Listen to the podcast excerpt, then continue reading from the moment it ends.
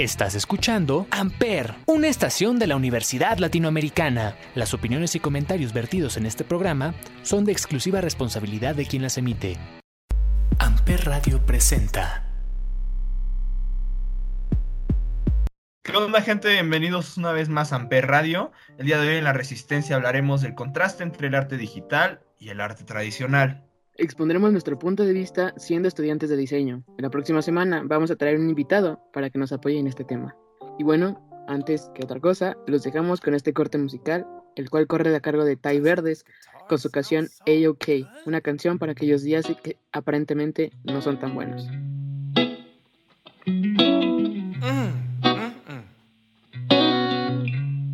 So sweet. Living in this big my head up in outer space. I know I'll be A-O, A-OK. I know I'll be A-O, A-OK. When I see trouble come my way, I'll be making lemonade. I know I'll be A-O, A-OK. I know I'll be A-O, A-OK.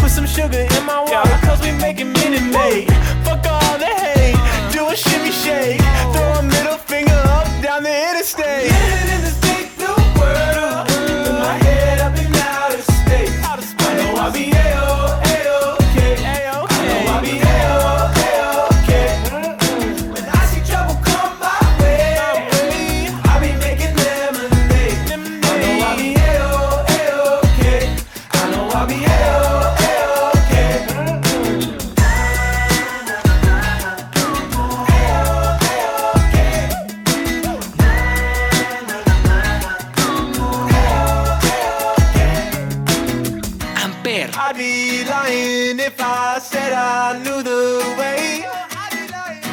I just eat shit and pretend that it's gourmet. I've had terrible, horrible, no good, very bad days. But I'm a G, can't you see that I will always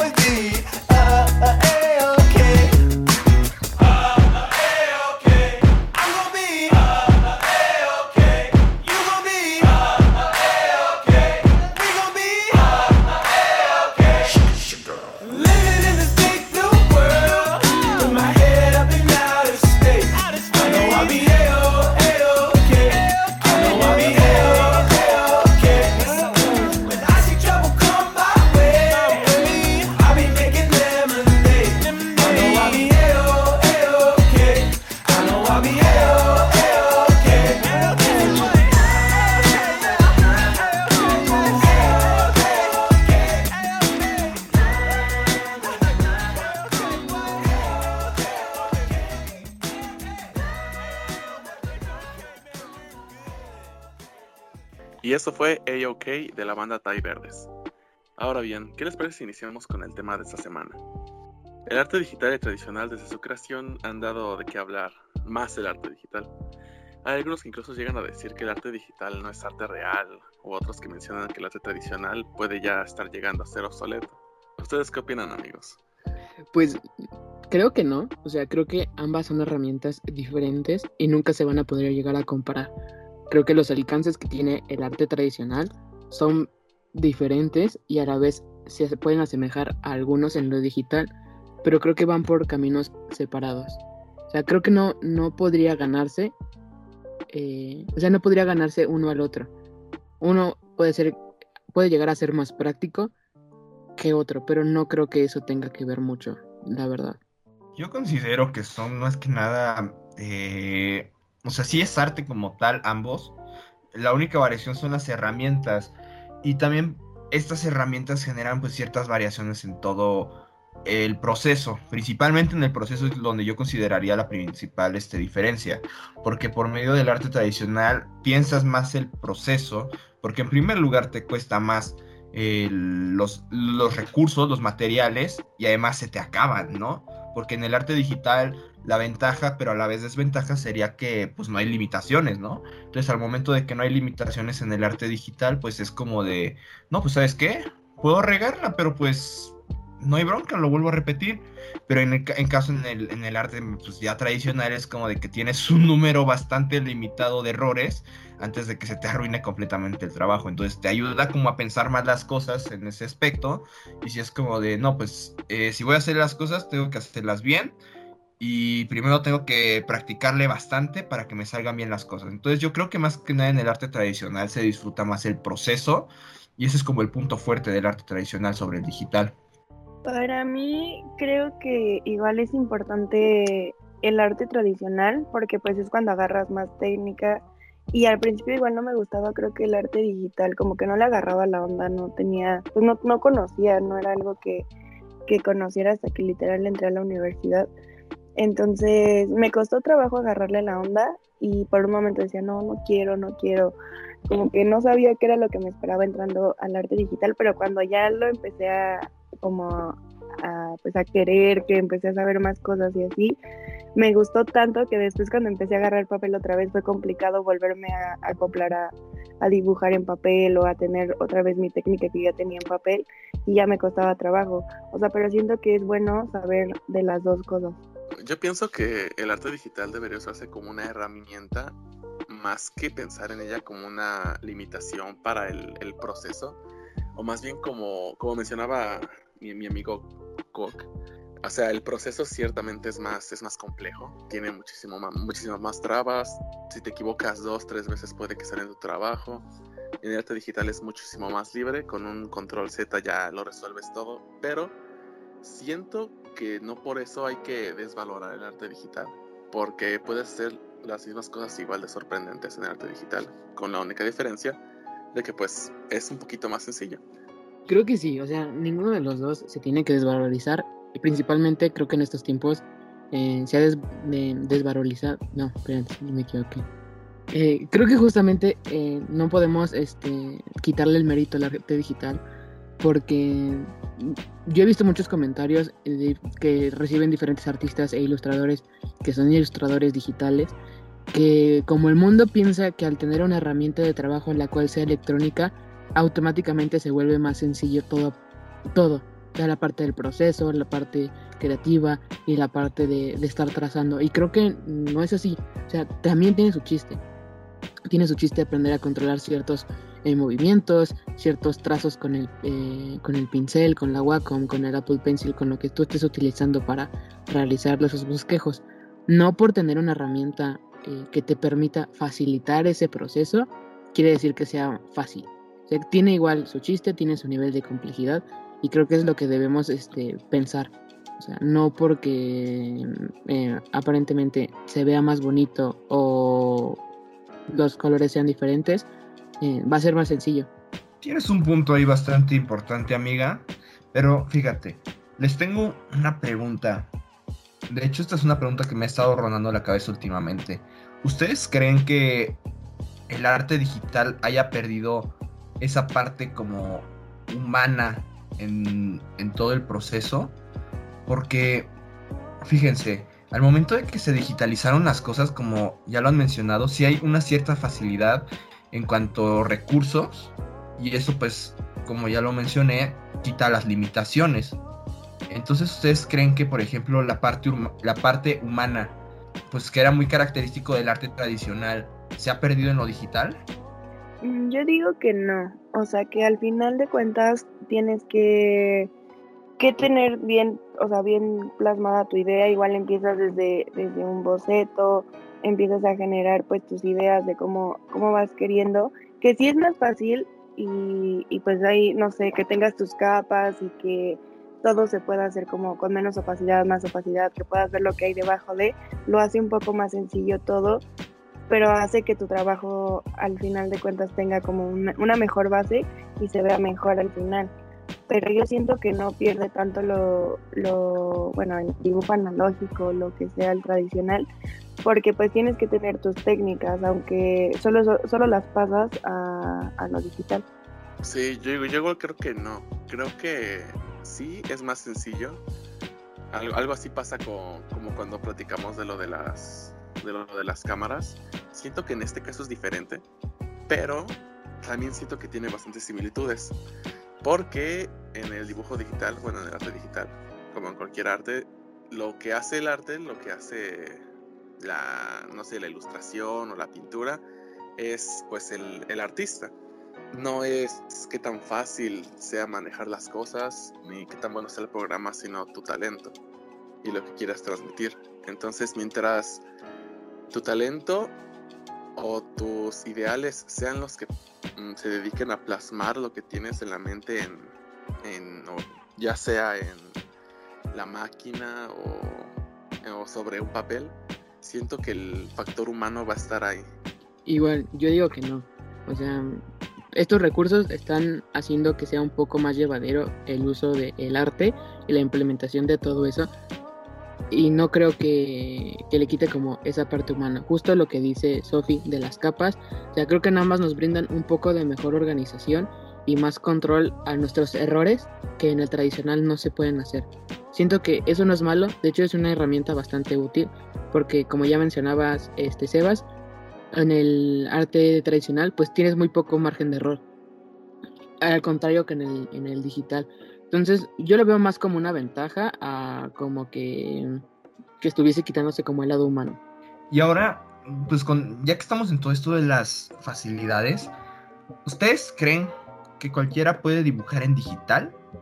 Yo digo que todo es técnica, o sea, que al final tú empiezas agarrándole la onda, vas viendo cómo se usa, no sé, en este caso yo uso mucho Photoshop entonces, pues al principio me costaba mucho trabajo y decía, no, no lo voy a lograr, no sé cómo se usa, pero ya después pues me di cuenta de que había diferentes tipos de pinceles, se le podía bajar la opacidad a los pinceles, se le podía subir, eh, pues, o sea, le empiezas, le empiezas a agarrar la onda y te das cuenta que no es tan complicado, pero yo siento que a mí no se me complicó tanto porque yo también ya tenía una técnica en papel, o sea, ya sabía lo que era usar luces, sombras o cómo, cómo manejar los colores, una paleta de color, o sea, todo eso era, eran bases que yo ya traía y ya no se me complicó tanto.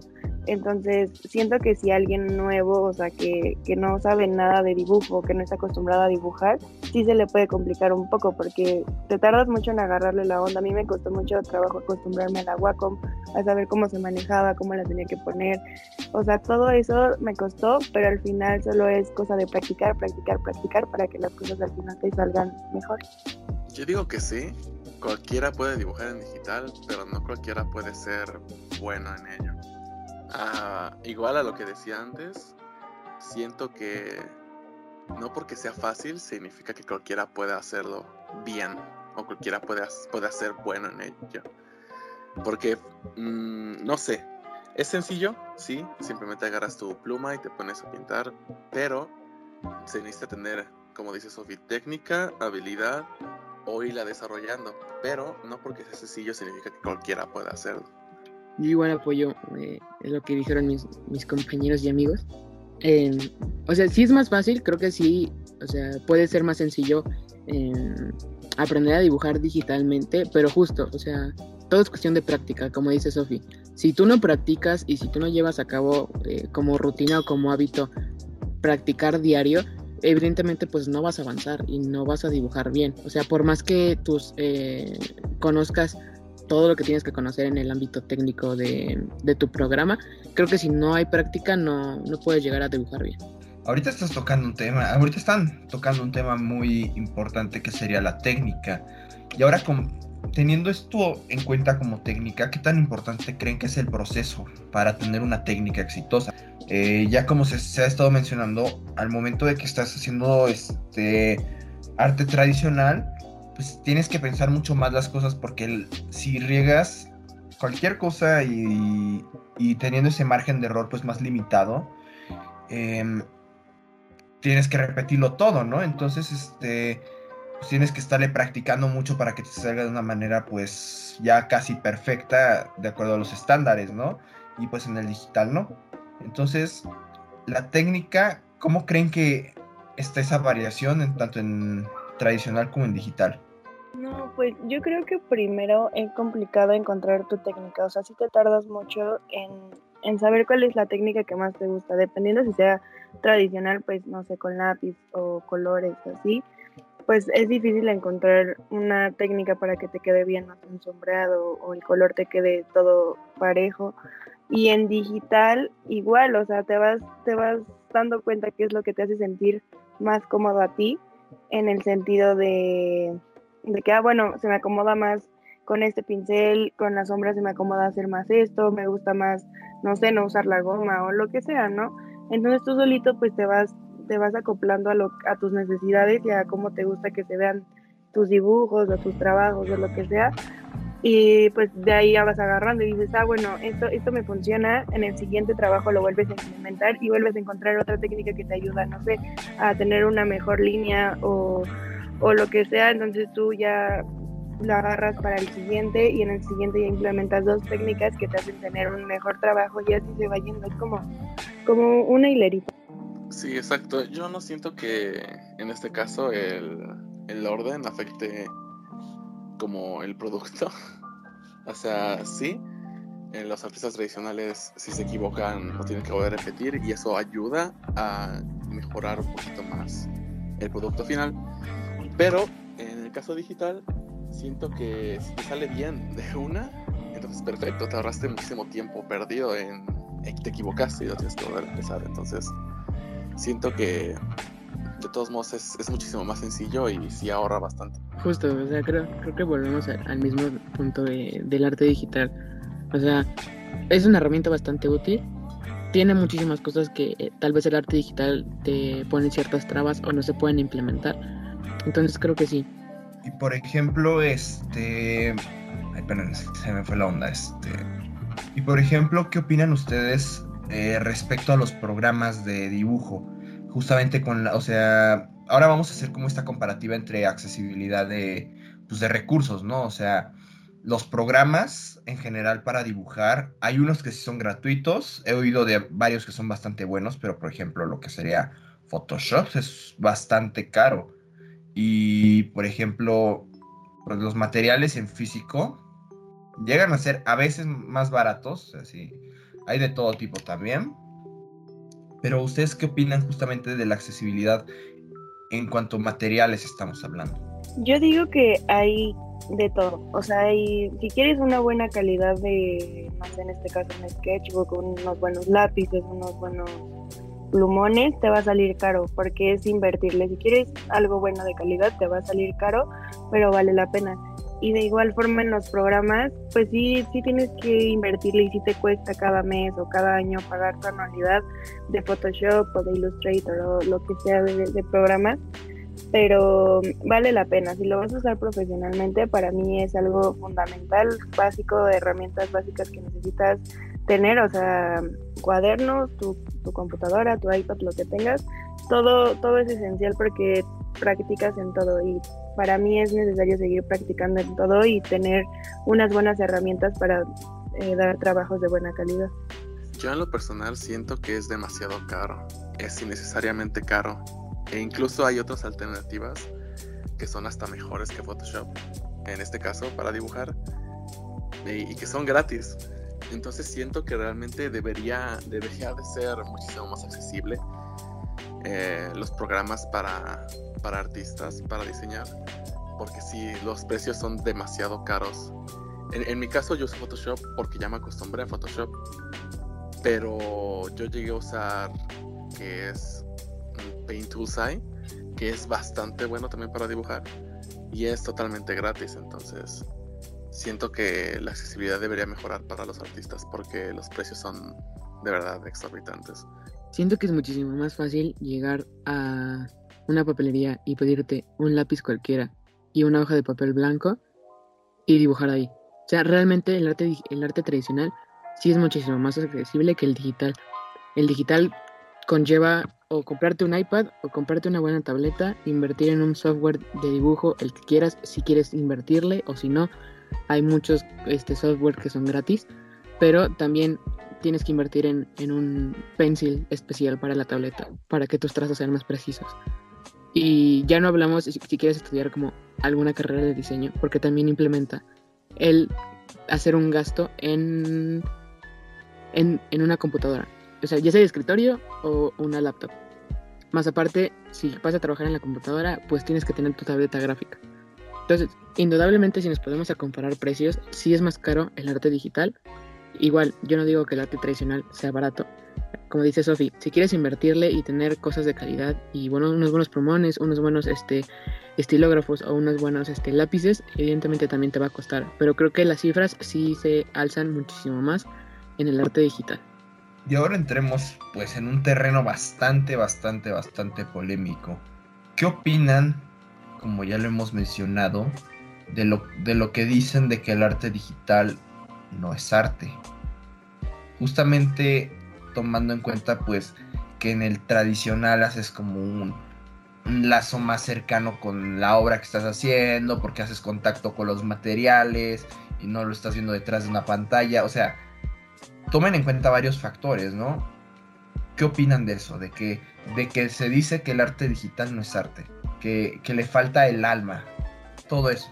En lo personal siento que lo dice la gente que no, o sea, que no está enterada de todo lo que pasa en este mundo.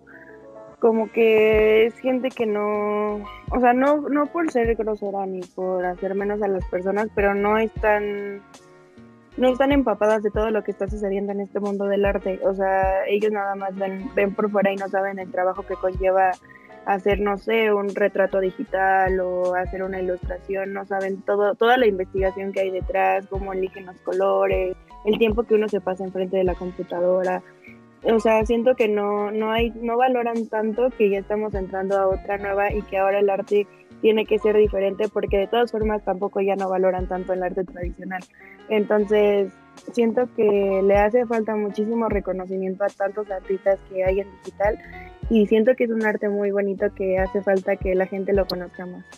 Sí, exacto. Yo siento que hablan desde la ignorancia porque yo siento que en cualquier medio, tanto tradicional como digital, el alma eh, la pone uno en, en lo que intenta decir no, importa que estés detrás de una pantalla, si tú le pones corazón y alma a ello, lo va a tener tu obra. Entonces, para mí el arte digital sí es arte real. Porque mientras transmita algo, no importa que sea en una máquina o en una hoja de papel, sigue siendo arte. Justo, o sea, creo que no tiene nada que ver el estar en contacto con los materiales, como bien dice a Sebas, en, en el tradicional. Creo que finalmente quien le pone como esa alma a cualquier tipo de diseño, ya sea digital o tradicional, es el artista. ¿Están de acuerdo que si el artista no hace ese tipo de cosas, pues no van a tener valor? Bueno, o sea, sí tienen valor, pero, o sea, si el artista no lo hace, entonces pues pues no, no está, o sea, no hay ningún tipo de alma. O sea, creo que lo que transmite ese sentimiento es el artista sin más. O sea, ya sea en, en cualquiera de los dos medios. Para mi punto de vista, yo considero que el arte es completamente relativo porque el artista, como bien lo han mencionado, pues se dice que el artista no existe, porque es también completamente relativo. El arte, si se dan cuenta, pues también depende mucho de los puntos de vista. Para unos no es arte, para unos sí es arte. No voy a entrar mucho en detalles, la verdad, para no generar mucho conflicto, pero es un tema muy interesante, ¿no? Porque por todo este esta época pues de la digitalización, pues sí se, se ha estado como hablando mucho de eso. Y ahorita para finalizar, me gustaría preguntarles este al otro bando, ¿qué opinan justamente a todo esto de que piensan que el arte tiene el arte digital tiene más este más futuro que el arte tradicional? Mm, yo opino que, o sea, que los dos tienen futuro, pero sí las cosas van a cambiar, o sea, estamos entrando a una era muy, muy, muy digital, donde ya todas las generaciones que vienen están muy metidas en todo lo tecnológico, entonces por obvias razones ya no, ya no les va a tocar ver todo el arte tradicional que había, digo, a menos que, que tengan, pues no sé, familias o padres que, que les sigan inculcando lo mismo, o que les guste tanto el arte que lo sigan, sigan esos pasos. Pero yo siento que lo que viene ya todo va a ser muy digital y todo se está volviendo en torno a lo digital.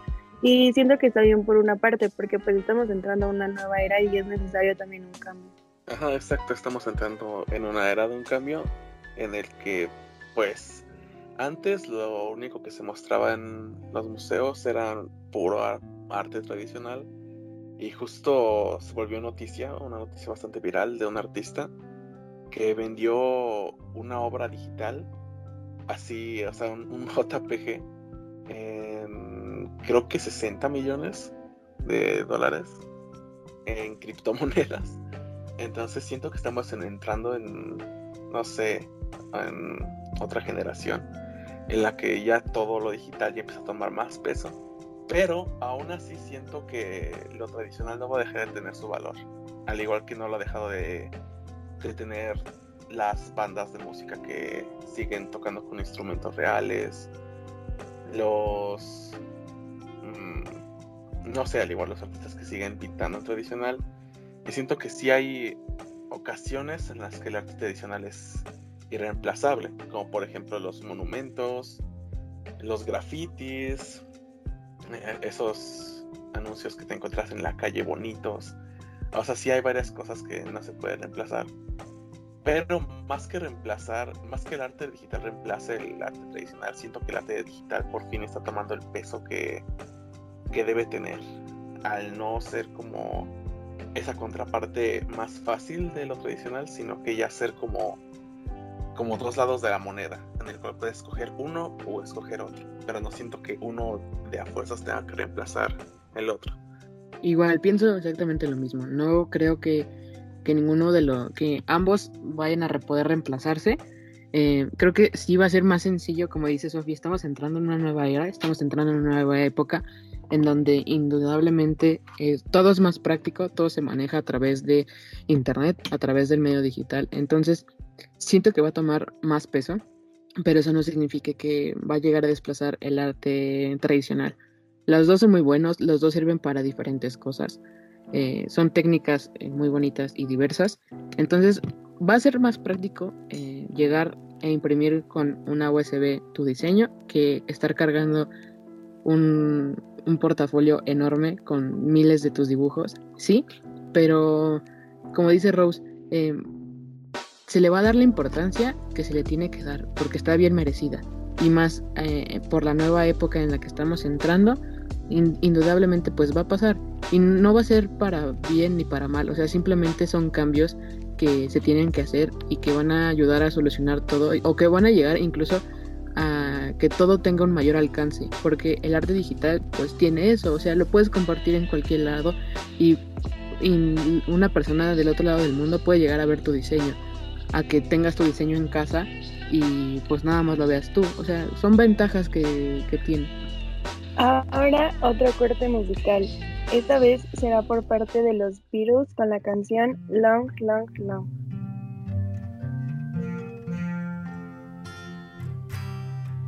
It's been a long,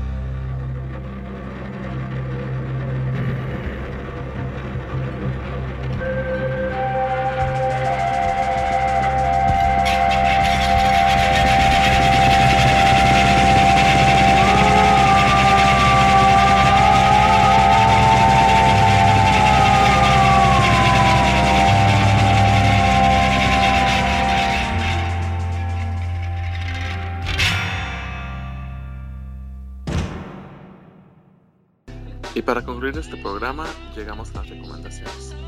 Como saben, semanalmente les brindamos alguna serie, película, artista o canción que probablemente nos, nos gustaría conocer. Esta semana mi recomendación será musical. Vengo a hablarles de una banda que se formó en 2001 en Glasgow, Escocia.